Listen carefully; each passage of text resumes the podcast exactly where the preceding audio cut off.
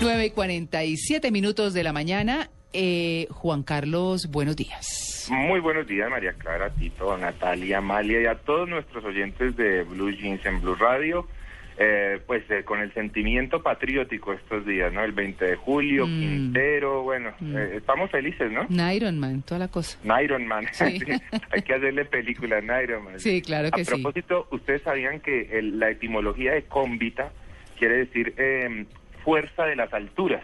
Ah, no friegue, qué bien. Ahí está, fuerza de las alturas. Pues qué mejor representante que Nairo Quintana, ¿no? Allá en las alturas de, de Francia nos representa. Un dato interesante, sí, sí, señor. Muy interesante. ¿Y para dónde nos vamos, Juan Carlos? Bueno, pues nosotros teníamos una deuda con todos nuestros oyentes desde hace varios días que lo dejamos allí un poquitito en stand-by. Le vamos a dedicar por lo menos 30 segunditos a cada uno de estos destinos que hacían parte de las siete maravillas de Colombia. Mm, Eh, habíamos hablado inicialmente, por supuesto, de la mina de sal de Zipaquirá. Sí. También eh, nos detuvimos un momento para hablar del santuario de las Lajas. Mm. Eh, pero nos quedaban otras cinco que las queremos mencionar porque algunos de nuestros oyentes nos han escrito por el Twitter que cuáles eran las otras maravillas de Colombia. sí. Pues la tercera maravilla de Colombia, les quiero contar, es el Parque Arco- Arqueológico de San Agustín, ubicado Ah. por supuesto en el municipio de San Agustín en Huila, un parque que es espectacular.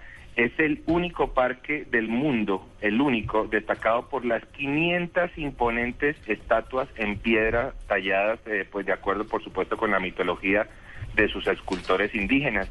Es muy interesante porque eh, no se ha descifrado realmente cuál era la cultura indígena que, que se asentó en este lugar y que, y que realizó estas maravillas en piedra eh, y valdría la pena una investigación más a fondo.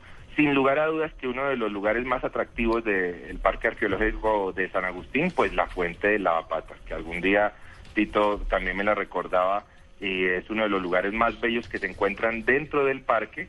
Eh, para llegar a San Agustín pues es sencillo, llegan hasta Neiva y de allí toman un bus cuatro horitas más hasta el Parque Arqueológico. Es espectacular, no se lo pueden perder. Bueno, sigamos. Luego vamos a hablar, por supuesto, de uno que es imperdible y es las murallas de Cartagena. Mm. Pues la ciudad amurallada, sin lugar a dudas, que es el destino turístico por excelencia en Colombia.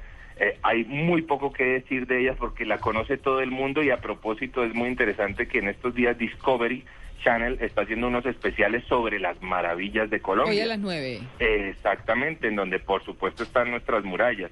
Así que ojalá no se lo pierdan porque eh, pues vamos a poder apreciar todo esto de lo que estamos hablando justamente hoy. Si les digo Teyuna, eh, ¿lo, ¿lo reconocen?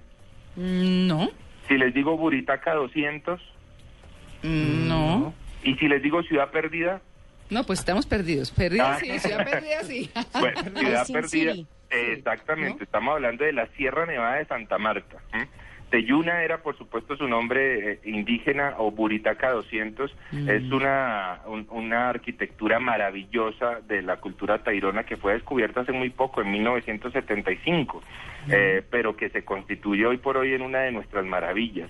Una ciudad escalonada en piedra increíble. Tienen que disponer, si se quieren ir a pie, de tres días de caminata. Tres días de caminata para llegar hasta Ciudad Perdida. Ustedes se van quedando en lugares eh, muy mochileros, por supuesto, eh, en, en chinchorros, pero realmente cuando se llega a Ciudad Perdida es espectacular. El regreso no se hace por el mismo lugar si se quiere, se hace por otro camino y solamente demora un día más en llegar de nuevo a la a carretera. Si lo quieren hacer un poco más sencillo para llegar a Teyuna o a Ciudad Perdida, pues lo hacen en un helicóptero. Es un Mm. tour un poco más costoso, por supuesto, pero es maravilloso y sin lugar a dudas que Ciudad Perdida pues es uno de nuestras maravillas, de nuestros atractivos turísticos y démonos cuenta que casi todos tienen que ver con las culturas indígenas, como el siguiente, que son los hipogeos de tierra adentro. Si les hablo de hipogeos, eh, ¿se les ocurre algo de lo que estamos hablando? No. No. Eh, También los corchanos. No, pero nos está dando pero- una fuetera, mi hijo, que estamos buenos. Como esas fueteras que nos da Tito. Sí, con- estaba pensando Eh, eso. A falta de Tito, ahí estamos. Ah, ah, ahí Sí, está. Pues los hipogeos son eh, entierros, son eh, funerales que hacían los indígenas de tierra adentro ubicados, por supuesto, en el departamento del Cauca. Muy interesantes porque ellos tenían un ritual que era muy, eh, no sé si, si bonito o feo, no sé, pero eh, cuando moría uno de los miembros de la pareja, la, la, su pareja tenía que enterrarse viva junto al difunto. ¿m? Uy, y drásticos. allí morían los dos. No, sí Yo no fue. sé si eso lo haríamos hoy por hoy, ¿no? Uy, no, imagínese la cantaleta uno yéndose para el cielo No, sí, sí, no lo y haríamos. le van dando loras, pero ¿por qué? No, imagínese. Eh, ya- sí, ya se aguantó un olor a Sí, 30 no. años, ahora toda la eternidad. Sí, no. No, no, no, no, no, eso Pero hoy no se haría, lo, pero lo no, interes- lo nadie lo haría. interesante es que era enterrada viva la pareja del difunto. Y, los hipogeos son eh, una muestra interesantísima porque además los- las funerarias eran todas eh, marcadas con, con pictogramas muy interesantes, muy bellos, hasta 9 metros de profundidad en el departamento del Cauca. Ustedes pueden llegar hasta Popayán y de allí toman otro, otro bus que los lleva directamente al Parque Arqueológico de Tierra Adentro. Un lugar espectacular y una vez más, por supuesto, que tiene que ver con nuestros, in- nuestras comunidades indígenas. Y por último, quiero cerrar con Caño Cristales, el río que se escapó del paraíso. Un lugar mágico, un lugar espectacular que National Geographic lo tiene ubicado como uno de los tres ríos más bellos del planeta. Y sin lugar a dudas, esta es época justamente de ir a visitar Caño Cristales porque es la época en la que las algas eh, se dan eh, en sus colores maravillosos y decoran un río y un paisaje espectacular. Llegan hasta Villavicencio y de ahí toman un DC-3, que ese es el viaje maravilloso, o, em, o una avioneta, llegan hasta mm, el municipio de La Macarena y de allí ya empiezan su recorrido por los caños y especialmente por Caño Cristales. El río que se escapó del paraíso, un río espectacular que no se pueden perder. Estas sí son nuestras ir. maravillas de Colombia, ¿cómo les parece? Caño Cristales sí me muero de ganas por ir, pero entonces eh, ya está seguro el tema, es fácil la ida, Sí, porque sí, como durante una época fue tan complicado. Sí, es correcto. Fue muy complicado. De hecho, hay una carretera que en, en su momento la guerrilla atravesó por pleno caño y por todo el lugar de la Macarena.